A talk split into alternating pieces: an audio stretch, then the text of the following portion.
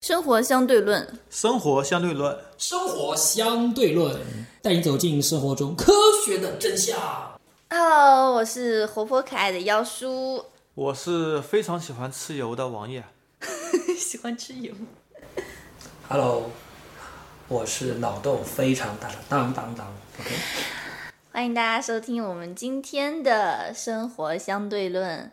食用油你都吃对了吗？吃对了吗？呃，我我吃的不先说明多一哎下，我特别喜欢吃地沟油。OK，地地沟沟油特别香是吧？可能我也不知。道为什么。其实我以前很喜欢吃油，现在吃的油少了很多，主要是因跟减肥有关吧。那么油应该是我们这个每个人每个家庭啊都是必需品啊，尤其是我们中国人做菜啊都是以炒为主，对吧？所以是说，美国人做菜油也非常多，美国人非均每常年多消耗三十一千克的油，嗯，其实比中国人多，其实至少比我之前比较喜欢吃油的时候还多。 他们在炸还有在拌沙拉的时候用了非常多的对油。而且美国人本身吃的油种类也非常杂，非常多。等会儿我们进行探讨。嗯，OK，好，那我们平时吃的油都有哪几种？其实这个问题问的比较尴尬啊，你是要问的是我们吃油的是要问工艺还是根据原料来分呢？呃，其实哪个我比是较问好品分？，我是问品牌。品牌我们这里不做广告， OK，、那我们就从两个角度来讲吧，一个是工艺，对吧？对，另外一个是种类。可能我们能接触到的就是说，呃，从从原料来讲比较直观一点。那么工艺可能没有很很多人人没有概知念道对对对啊是。的那我们那我们在现这在边其讲实一广告下里工艺也会说的比较多，也会提到有什么比如说什大么家某可能某某某五 S 压榨什么什么油对对对，OK，嗯可能大家都没有注意到这个，哎，油嘛，基本上大家可能概念里面，油好像从来，包括我自己啊，可能都没有完全去考虑过它的这个提取油的这个工艺方法，这可能跟我们油的品质是有直接关系的。现对在吧也有很多吧，你去超市宣传，很多人跟你说你别去买进出油，要买压榨的，嗯，进出油不那我好。们就来解释一下，那压榨这个跟压进榨出其实到有什么底区别？哪一种比较好？其实油的方法有三种，除了压嗯榨和进出，还有一种叫做超临界萃取。我们来听哇，听看好高端啊！但是超临界萃取只存在于实验室中，生活中并没有，所以哦那那你们也我没们听就说不过。讨论了。对对对对，压榨是什么呢？是物理力量将油脂从原从原料中挤出来。啊，其实就是挤啊，对吧？对，就像之前《舌尖上的中国》那个拿那个东西拿来榨那个黄豆里的油，嗯，这是压榨。哎，等一下，我我我有个小问题啊。那既然是把它挤出来，那那那么这个油里面应该有还有很多其他很很多其他东西啊。对，这不等仅会儿仅我只们有再油来讲对哈吧。嗯，那么进出是用化学原料有机溶剂将油萃取出来，啊再然后再用其他方法把这个有机溶剂给去除掉。那熬猪油算哪一种？呃，我们现在说的是植物油，不是动物油。哦，动物油的话，基本上你有植，呃，都有吧，猪油、牛油、羊油、鸡油，这种东西都是黄靠油应该也是动物油吧？黄油是牛油的，牛油啊，黄油等下我们可以详细说到一下，因为现在很多假黄油。那这个就是关于种类问题了，是吧？压榨和进出，进出是用化学原料，所以很多人会去说这不安全。嗯，因为怕有那个残留。到底安不安全？那么萃取呢，其实根据国标来说，这是安全的。嗯哼，你如果从中国和美国角度来说，都是安全的。嗯哼，你美国百分之八九十的油都是这个萃取出来的，哦，就都是进出油。那中国这个比例应该要低一点吧？中国比例其实也差不多。哦，其实国标对这个食用油中的正乙烷萃取物质来说，嗯，是有非常严格的规定的，听起来好像汽油。类似于因为这个油本身对人体并不安全，哦，那怎么办？有残留的话要怎么办？脱呀，就像你脱衣服一样，把它 脱掉去啊。脱脱脱！因为这个东西本身它的沸点非常低，嗯哼，只有六十九度，嗯，你只要高温加热，它自然就会挥发，嗯，而里面所含有的重金属，很多人说里面有重金属会产生，国家标准非常严格，都必须低于十 ppb，ppb 是什么意思呢？b 是 billion，十亿的意思，就是十亿分之一，十 ppb 也就是一亿分之一，这个含油量非常低，所以是安全的，这是绝对安全的。但是可能很多民间油企，或者不入流的油企，可能食品是不过关的，油脂是不过关的，这是完全有可能的。因为国内现在现状大家也都清楚，嗯，就是如果买到，所以我建议还是买正规的大品牌的油，基本上都是符合要求的。啊，就是如果买到可能不符合标准的油，还是不安全的。那比如但是这种概率非常低啊。现在都会吃这个民间自己压榨的这个手工压榨的菜籽油，那安不安全呢？对，就你刚刚说到的问题，里面有残留怎么办？它民是间手工压榨都会有残留，而且残留量高的可怕，基本上都是不符合使用标准的，而且会高几百倍甚至上千倍。那那个那么那个《舌尖上的中国》，它不是还宣传这个吗？全部是压榨它的，压榨以后还会进行一些萃取，把它给过滤，把杂质给过滤掉。就是不管它是进出还是压榨，都是要过萃取这对这一道工序。你很多的油有什么精粹的，有粗炼的，嗯，它们的沸点本身就是不一样的。那么也就是说，我们现在很多这个老百姓都相信所谓的绿色食品啊。我发现现在还有有这么一种逻辑在啊，绿色食品就是手工作坊出来，很多人觉得，哎，有这那么一我种感觉我在啊认识那个茶山的老板，那他们家榨油自己吃的，我去他那边买肯定是安全的。也未必了。这个也未必啊，它很多人会有的这种残想留法。啊，还不有过很那多残那会留残啊留，些什么东西呢？各种东西，而且本身你压榨的物质里面还有很多变质的，没有过滤掉的，有黄曲霉，嗯，黄黄曲霉素哎，黄曲霉是一个很有危险游离的脂肪酸，有灵芝，有油料渣末，嗯，对，还有各种过程中可能进来的多环芳烃，嗯，这都是有也就问题是的这。样子说，我们能不能这么理解啊？要买油还是要买这种正规厂商品牌出来的油，其实更加好。这个我们自己这个，比如说乡下手工比作坊，如说我们这衢州有一家店，号称都是自己压榨的，嗯什么菜籽油，然后做广告山，山茶油，对吧？啊，三条油太少了，三条油贵，都是菜籽油，菜籽油稍微便宜一点。这种店我都不愿意去吃，太恐怖了，可能比地沟油更恐怖。那我们的我们说到压榨，那冷榨和热榨有什么区别啊？其实顾名思义嘛，冷是冷的，热是热的。嗯，其实都是压榨一种方法。嗯，他们过程中区别只是在压榨过程中控制温度。嗯热榨的温度有一百一十度，嗯最高可能会到一百一十度。嗯很那多冷那榨嗯所也不哦宣传的高是，冷榨所宣传是因为在热榨过程中可能会产生有毒物质，有毒温度物质过高。呃，其实我们产生的油里面产生有毒物质主要是反式脂肪酸，嗯，它的温度通常达到两百二到两百三才会有，一百一十度是绝对安全的。嗯，冷榨是个完完全全的噱头。嗯哦，那就是说，如果有油号称是冷榨的，卖的特别贵一点，然后这个钱都是交的智商税。对，是的。其实呢，说到底，压榨和进出都是可以的，但是相对国内的环境，压榨肯定会比进出放心一些。哎，不是说压榨也要过萃取那一道工序吗？对，也是要过，主要是进行提纯，过滤一些杂质。嗯当然，它萃取不是通过化学原料来萃取，嗯是直接过滤，哦，它就其实就是一个过滤的过程，其实就是一个过滤，把它精炼的过程。说到底，应该是做，应该说讲像有点应该做精炼，嗯，把它给提纯，嗯，也是一种这种呃所谓的这种加工方法吧。我们平时在家里面，其实这道就是最后你压榨可以压榨出来，对吧？但是最后这个提纯或精炼的这个能力可能就没有了，是吧？嗯，主要是提纯，然后还有一些有毒物质的残留。哎，那我就拿几颗花生，我自己这么捣蒜一样榨榨榨榨榨，哪里来的什么有毒物质？花生可能会发霉，黄曲霉素。哦，你两颗花生，那他们榨油那 就是他们非常啊榨油非常很多，的哦放地上晒啊，弄起来啊是。的，你没有提纯过，还有地上的灰。嗯嗯。而且放那边很多储存在那边有一颗发霉了，然后就会整体就是扩张出去。而且花生其实这个问题我们可以讲一下。其嗯实我绝对不会买花生油，为什么？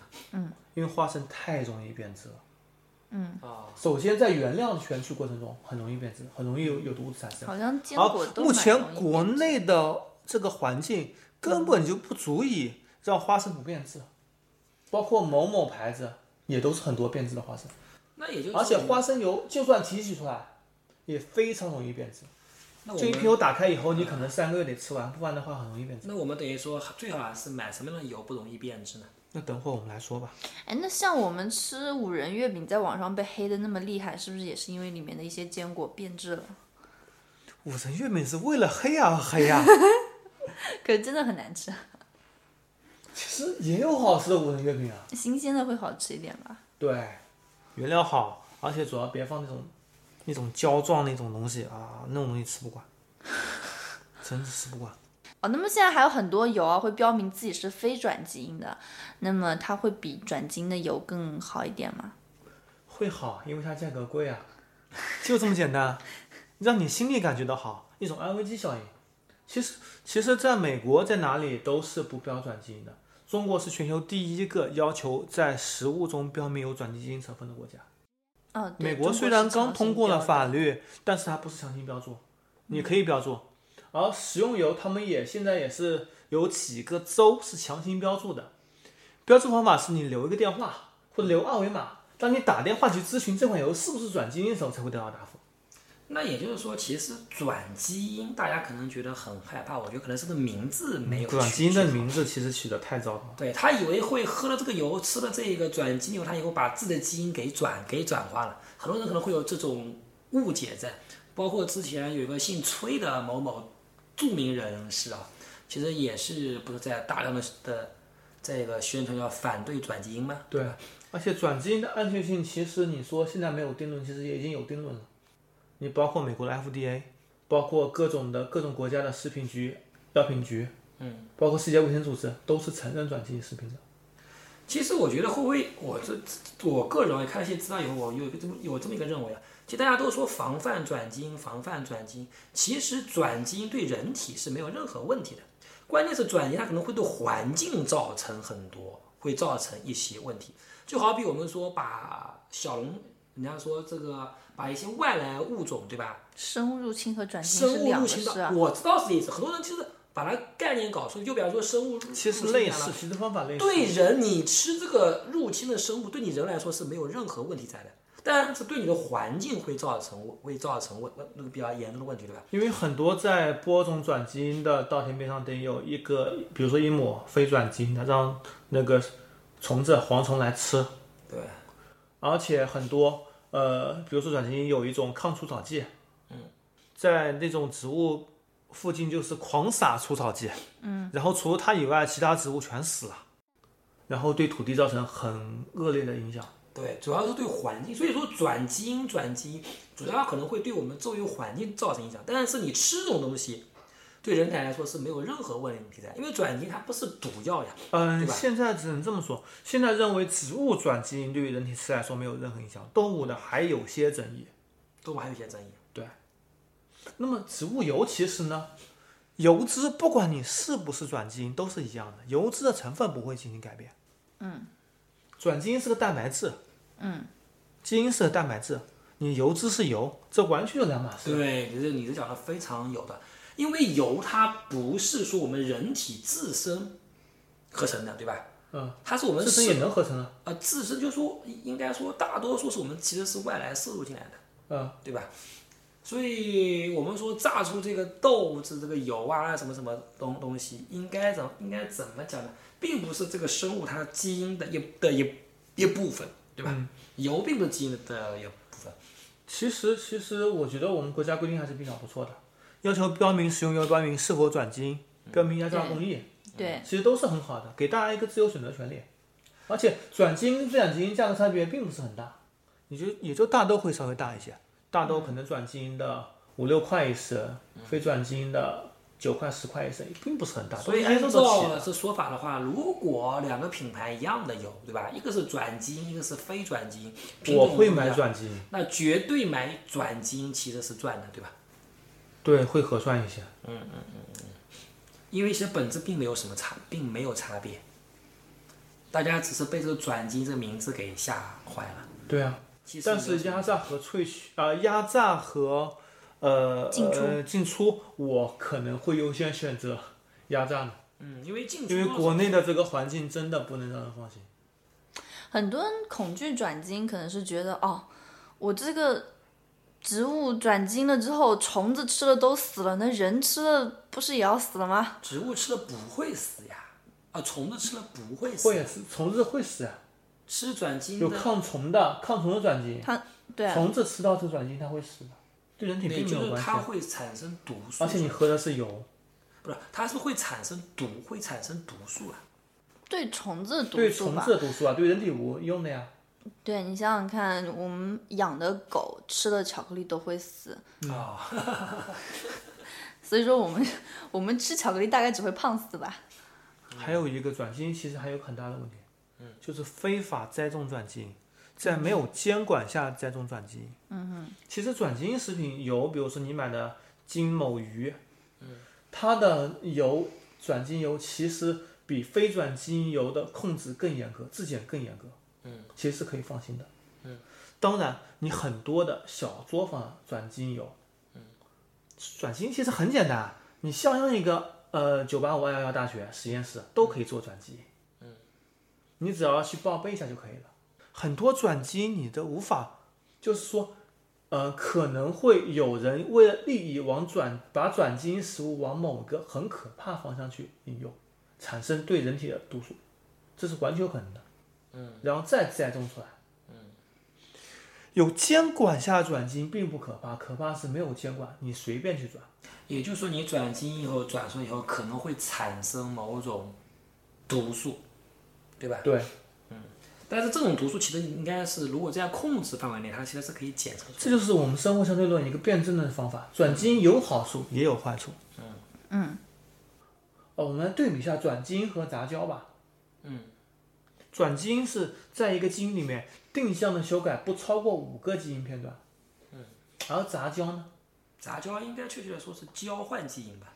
杂交杂的交话，是它不可其实控的嗯，而完且全是没要办法经控过制，而且是要经过好射几代线的，的要经过射线的照射才能够进行到变异和杂交的，你根本就无法控制。举个例子，比如说你一种植物里面有三万个基因，嗯，你杂交下可能会改变其中的一万五千个，而转基因只改变其中的五个。其实不管转基因也好，杂交也好，其实从人类的这个创造需求角度来讲，都是为了这种植物的某个方面的能力变得更加的强，对对吧？比方说它的抗虫性、它的抗药抗药性、它的产量，对吧？对，它的耐、它的耐寒、它的耐耐干旱，还有一种对吧就是比如说呃，大豆里面有一种转基因，大豆能够吸收空气中的氮，嗯，把它转到其他物质上去，嗯在氮肥缺乏的地区就不用施氮肥了，对，也就是说它这个这是一种非吸常氮好的人能类力进更步。加好。所以说，转基某种程度上就是更加高级的、有针对性的一种杂交手手段。对，但是可控性还是有点差距。大品牌的转基因有都基本上是严格监控的，基本上不会有什么问题。其实我们可不可以这么理解啊？我们传统的以前这种杂交，比方说袁隆平弄出这种杂交水稻，对吧？它其实应该这么说，就是类似于我们如果用用军事来比喻啊，就是用这种炮弹轰，嗯，最后轰到了我想要的某个目标，对吧？嗯。但是转基因，当然我们说是有控制转基因啊，嗯，它要求是精确制导。对，就是这个原子对原对进我进行改变精确制导，所以这这的转基因跟杂交本身来说，我觉得应该是一样的，都是对某些基因的一的一的的一些这个呃，把一些优秀品质把它给体现出来，对吧？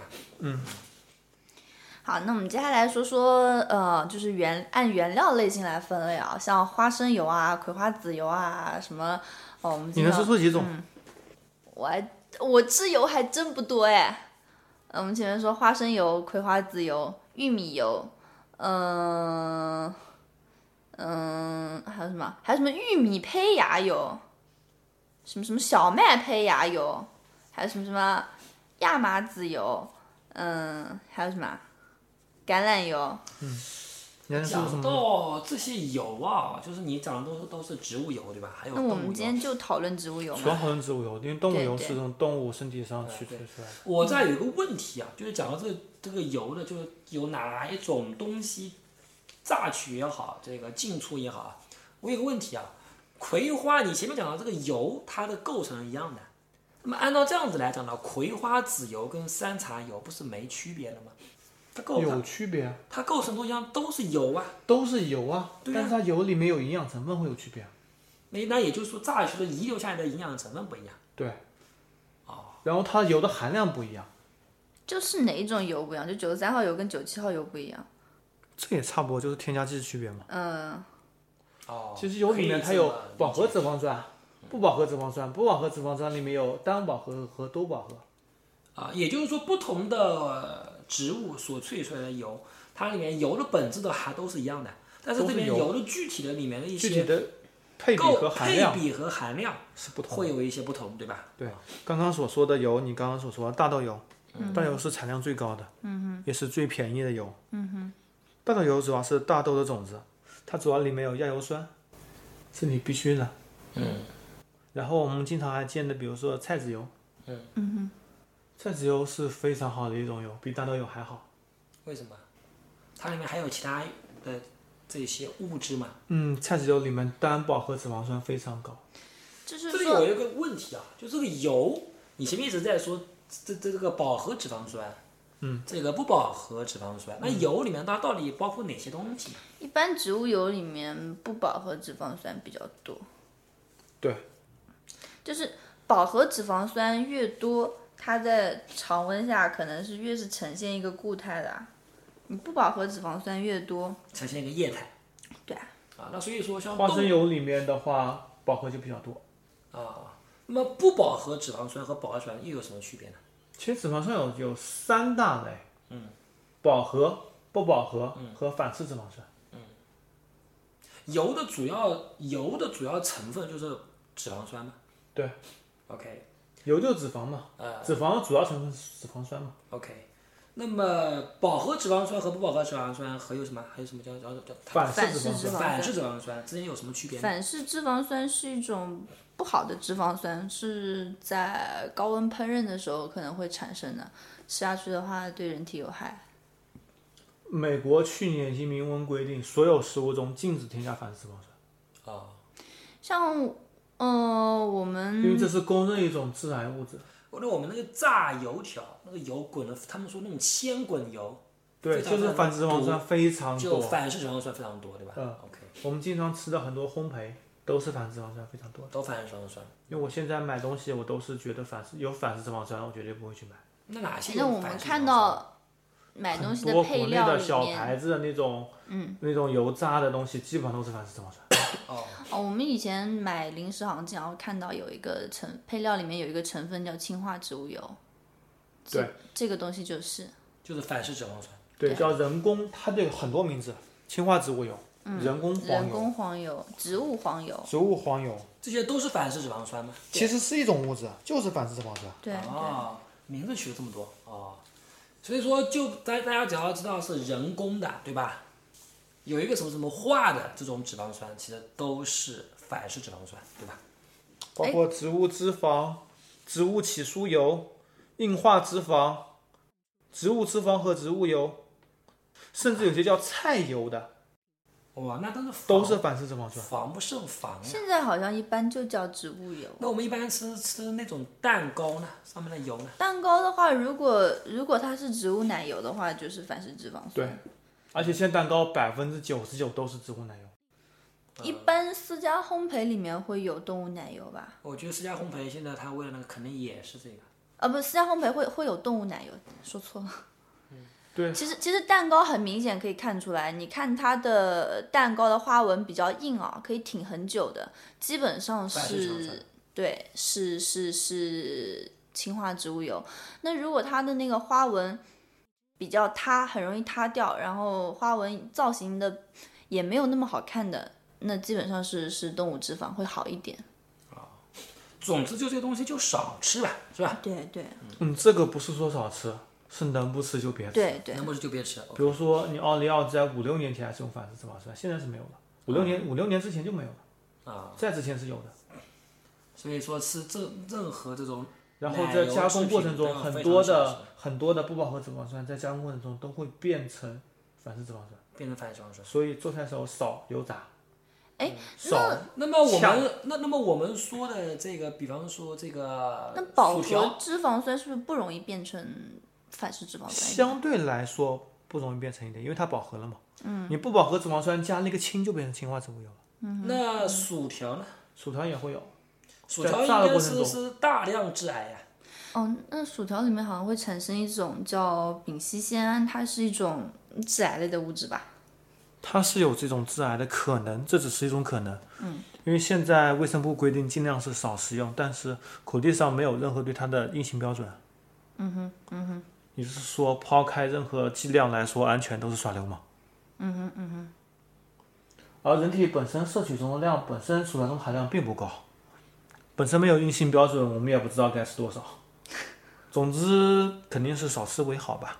那么哪种东西吃进去以后更加容易和变成脂肪呢？不饱和了。不饱和脂肪酸其实没有那么容易吸收，饱和脂肪酸要更容易吸收一点。所以说现在往往说油都是不饱和脂肪酸多比较好一点，但是其实我们炒菜还是一个高温烹饪的过程，那还是饱和脂肪酸比较好一点。就比较安全一点。那么我再问一个比较基本问题啊，这个饱和脂肪酸和不饱和脂肪酸又有什么区别？不含双键的脂肪酸称为饱和脂肪酸。饱和脂肪酸摄入过量会导致胆固醇。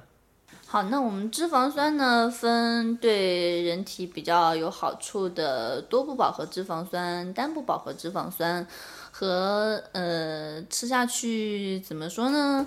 嗯，没什么好处也没什么坏处的饱和脂肪酸。那当然啊还有对人体有危害的反式脂肪酸。那么嗯其实反式脂肪酸也是不饱和脂肪酸的一种。那么我们平时会在哪些食物里面吃到这些东西？其实植物嗯油里面的不饱和脂肪酸还都还是比较高的。植物油里面好像基本上都是不饱和脂肪酸。具体的含量，我们会把每一种植物油的含量放在我们的网站和公众号上。嗯，多不饱和脂肪酸里面有欧米伽三、欧米伽六和欧米伽九，主要是有这三种物质。三种物质都分别对人体有益。欧米伽九的含量非常低，三的有益处会比较高。六的话，可能对某些癌症患者没有好处，但是总体来说还是有益的。那我们要吃到多少大的量才能达到这个有益的一个效果？其实本身油脂就不适合多吃，嗯，均衡膳食才是最关键的，嗯，而且要多吃那些营养物质会比较高的油，比如说橄榄油，嗯，和亚麻籽油，嗯这两种油好像不太适合烹饪凉拌比较多。对，这两种油，尤其是橄榄油吧，嗯，呃，沸点会比较低，烟点会比较低，而且烹饪以后很多营养物质会破坏，啊，还它们有都只适合凉拌。还有那个我们我们中国传统凉拌的芝麻油，我我在没有油的时候，我我试过去去用橄榄油或者说芝麻油炒菜，很臭，呃基本上芝麻油和橄榄油都不适合炒菜，还有亚麻籽油都不适合炒菜，非都适常合凉臭拌。啊，凉拌中油通常来说还是感觉还是蛮不错的，尤其芝麻油那种扑鼻的香气，嗯哼，让人感觉很棒。火锅调料里面也经常会放一些麻油，我哦好想吃火锅。具体欧米伽三、欧米伽六和欧米伽九，它们的有效成分、有益成分，我们都会放在我们的公众号和网站上面。嗯，那我们还是回到油的种类上来吧。嗯，扯了这么大一个圈 子，嗯终于好回到油的种类上面了。啊，那我们已经刚才已经提到刚了，刚已就经说了很多了，不不适合呃炒菜的亚麻籽油、橄榄油和芝麻油。那么适合炒菜的有哪一些？调和油，我想大家都知道吧？什么是调和油呢？调和就调和起来的油嘛，各种油调和起来嘛，是不是？嗯调和油其实有几种类型，有营养调和油、经济调和油和风味调和油。分这么多？对，营养调和油是主要是可以调和一些比营养素含量比较高的，比如说橄榄油，比如说菜籽油或者亚麻籽油之类的。然后经济调和油主要是大豆，因为价格会比较便宜。你在吃大豆油的时候，你可以吃到一些其他的油。风味调和油，比如说有一些扑鼻香味的花生油之类的调进去，或者是米糠油，或者是芝麻油，让人感觉到香气扑鼻。其实说到调和油，其实有个很著名的广告，叫做一比一比一。嗯，对，这是什么东西？这种东西一比一比，我之前看的广告我一直没搞清楚什么一比一比一。我开始会以为是几种油，你里面五六种这种油是一比就一跟比一，调，就跟但是调其酒一样实是吧不一样的，是其实不是这样子的。那其是实它是让你保证每天摄入的饱和脂肪酸，嗯，单不饱和脂肪酸和多不饱和脂肪酸进行是一比一比比一，这的确是最均衡营养的。而且，啊呃，中粮旗下的福某门现在也推出类似的油，只不过它的叫法不同而已。哦，那所所以以说我们要尽量买调和油嘛，还是我们所所所所有这些油都所以说，呃，都是不是，调我还没讲完。调和油，可很多人不喜欢调和油哎。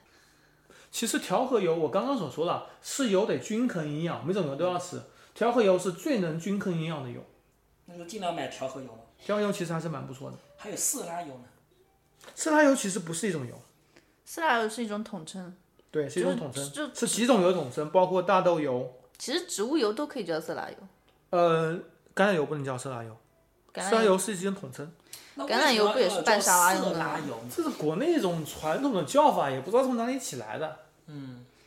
好像国内用植物油炒菜没多久吧，以前都是用猪油，哦，也就是说，啊、应应该是用植物油炒菜开始，那种常温下是液态的就被叫成色拉油，就叫色因拉油为国外是用来拌沙拉用的。哦有道理。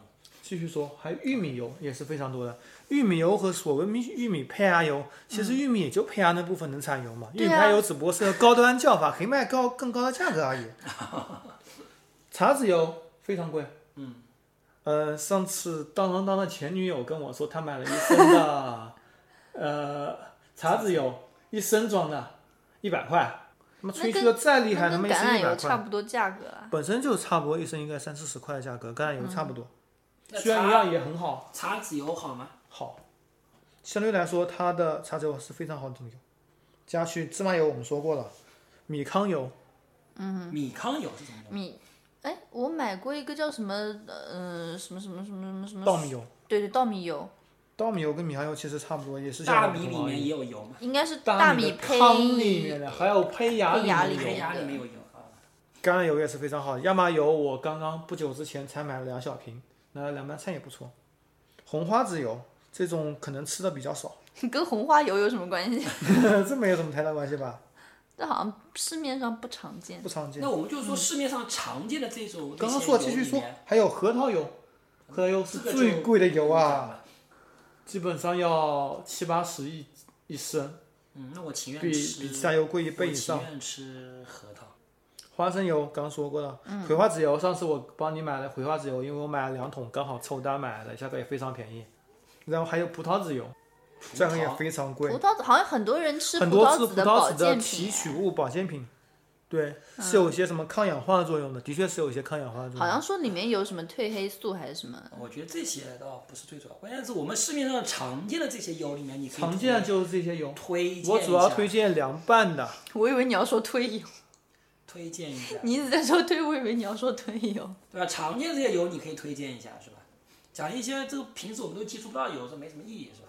常见推荐的还是凉拌菜油、橄榄油、亚麻籽 谁油。说接触不到了？山茶我油们的听众还是很高端的，对好我吧们这些很多啊，而且我基本上什么油都会买，好吧，嗯有活动我就会买来。你就买，反正我要吃一比一比一的调和油嘛。其实如果为了经济实用又好吃的话，其实一比一比一是很不错的选择。嗯，相反，大豆油跟葵花籽油，尤其是葵花籽油，如果是有癌症的用户患者，尽量不要吃，为什么？因为欧米伽六可能会滋润一些癌细胞的发展。好像有一种疗法叫生酮饮食法，就吃一些低淀粉、高蛋白的东西，说可以饿死癌细胞。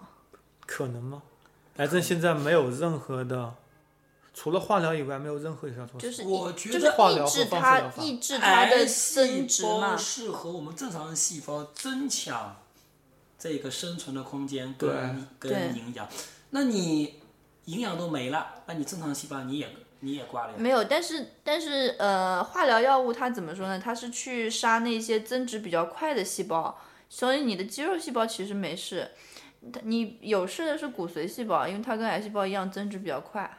骨髓细胞，好吧，总之，在食用油的选择上，我们一定要均衡选择，每种油都得吃。嗯，或多或少吃一点。哎，我们呃，有心血管疾病的尽量吃不饱和，也也就是说尽量吃植物油，是吧？对，心血管疾病就不要吃油了，你心血喝管水疾病就尽好量了少嗯吃油了，就尽量基本上不要吃油了。你就喝水就可以了，对。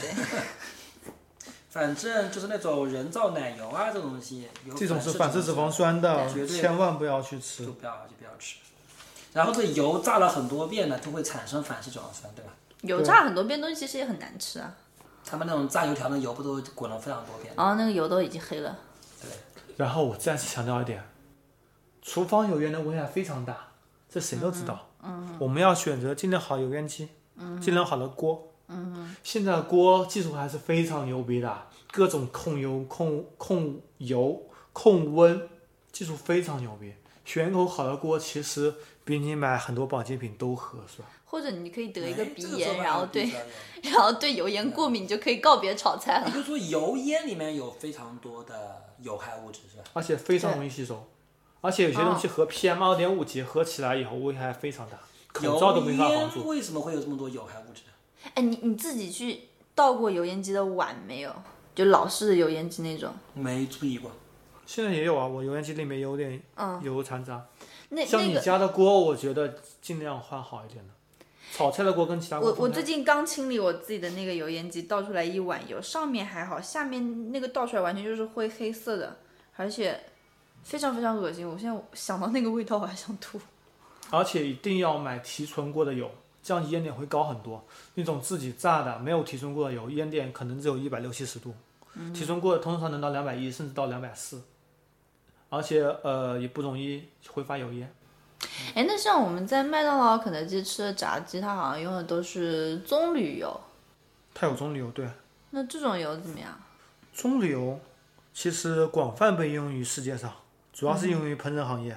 它的高固体性质甘油含量让食品避免氢化而保持平稳。然后呢，哦就是说还是一种比较安全它的。主要的做法是因为让炸这个薯条时候产生的氢化油会比较少，会比较能防止一些氢化。哦，那我们高温烹饪的时候用棕榈油还是比较安全的。嗯，那像它是油炸里面的嗯话是基本上来说是最安全的。那像椰子油呢？椰子油吃的会非常少啊，你吃过吗？啊好像我我好像都没看吃洗过。衣粉里面好像有一个说什么会添加对，子油，椰椰子油里面会有一点去污成分，去污成分，尤其尤其是现在人越来越 污了。其实呢，椰子油是香皂皂基的主要配方成分之一。嗯，很多拿来用航海用皂啊，各种硫磺皂啊成分都会有。呃其实我们可以做一期表面活性剂的，这个可能还是要你来主讲，我可能没你这么了解。什么甜菜碱啊，什么什我还有一个么问题啊月桂醇啊，什么我氨基们酸。嗯人类吃饭，你看像以前最早的时候不都是直接烤着吃的嘛，对吧？或者最早是生吃啊，对，最早就就是从 开始从文明看看用火开始嘛。嗯。那人为什么现在后来慢慢逐渐要把油给加进去？好吃啊。主要我觉得可能是应该是口感问题吧。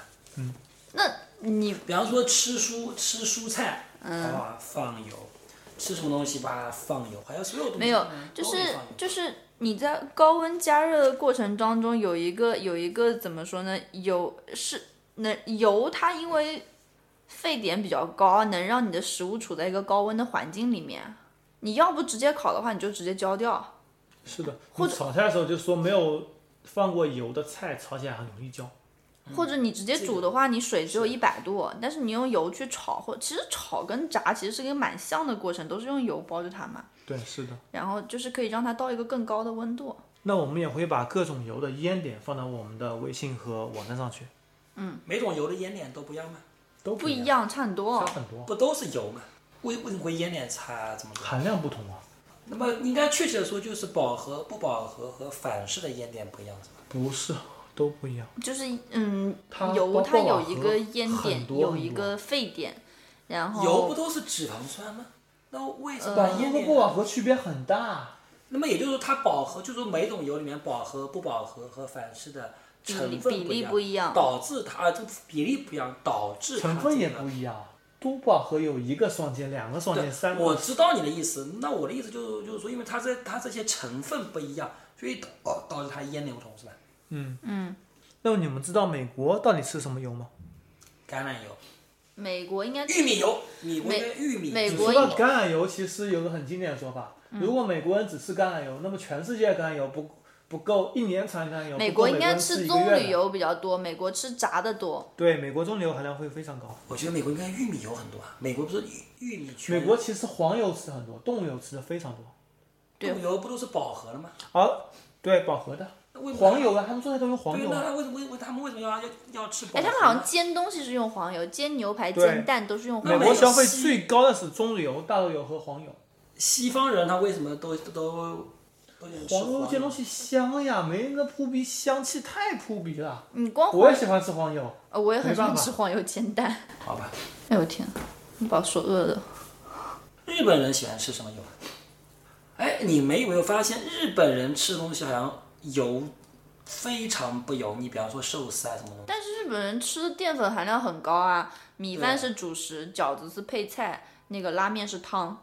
还有美国人现在菜籽油吃的含量越来越高了，啊可能已经到第四了。因为为什么呢？因为 FDA 拼命推荐这种油，这样，为什么？因为菜籽油很好啊。主要是国内的这个土法榨菜油，我吃了以后很恶心，所以我对菜籽油感觉可能不好。我这次特别买了一一点菜籽油回来尝尝味道。好像中国土法菜籽油，然后我今天从开二花回来，给了我这么大一桶菜籽油，我去！哦，如果给我，我直接拿它倒，绝对不要棕哇压榨榈油，绝对不用因棕榈为油。我觉得菜籽油烧菜有有一股煤油味，对呀、啊，男血我果很奇也怪的味很道啊刺鼻的，不喜欢吃。我也而且不喜欢吃了以后我脖觉子都得有问题，我觉得。我觉得以极有可能，我觉得是它里面的一些残渣，对吧？它应该是它炸的问题它。本身的问题应渣的问该，题油味道应该都一样的嘛，对吧？嗯，所以其实我们在选购食用油的时候，还是尽量去选择一些大品牌，比较有安全保证的。嗯、那么其他像比方说工艺啊，或者说是什么原料啊，也不用太纠结。其实调和油就是一个很好的营养配比。那么我们买不同的油呢，也可以满足我们不同的一个使用的需求。然后我想补充一下是什么呢？就是说，因为现在很多人都追求绿色食品，但是现在中国人都比较喜欢简化，绿色食品简化简化就变成是家庭小工作坊出来的。啊，就就觉得这个手工压榨啊，这个七大姑八大妈在哪在哪个乡下压榨出来的某种菜籽油啊什么油，就认为它是绿色食品。其实萃取油也好，压榨油也好，这个工艺的过程其实非常的重要。所以我们其实非常不建议是小作坊自己压榨出来的油。对，我们还是要买那合格的产品，有质量保证的。那这样的话呢，最能保证我们的安全。同时，吃油别吃的太 多，尤其少吃油炸食品。对，尤其少吃油炸，因为里面有非常多的反式脂肪酸，对吧？嗯。啊，那么如果你这个想这个不那么容容易的胖，对吧？在吃相同的油量的情况下，尽量吃什么？吃植物油，是吧？明白？其实也差不了太多，相对来说，不饱和的话会吸收率稍微低一点，也没稍微低那么低一多点是，吧低一点点。那好，那呃我们今天的生活相对论就到这里，感谢大家收听，拜拜。想要了解更多好玩儿有趣的内容，欢迎关注我们的微信公众号，生活相对论 RTL 还有我们的网站。 eduxdl 点 com。我们不只有生活相对论节目，还有其他节目，欢迎收听。您可以在荔枝 FM、喜马拉雅或者 Podcast 上关注和收听我们的节目。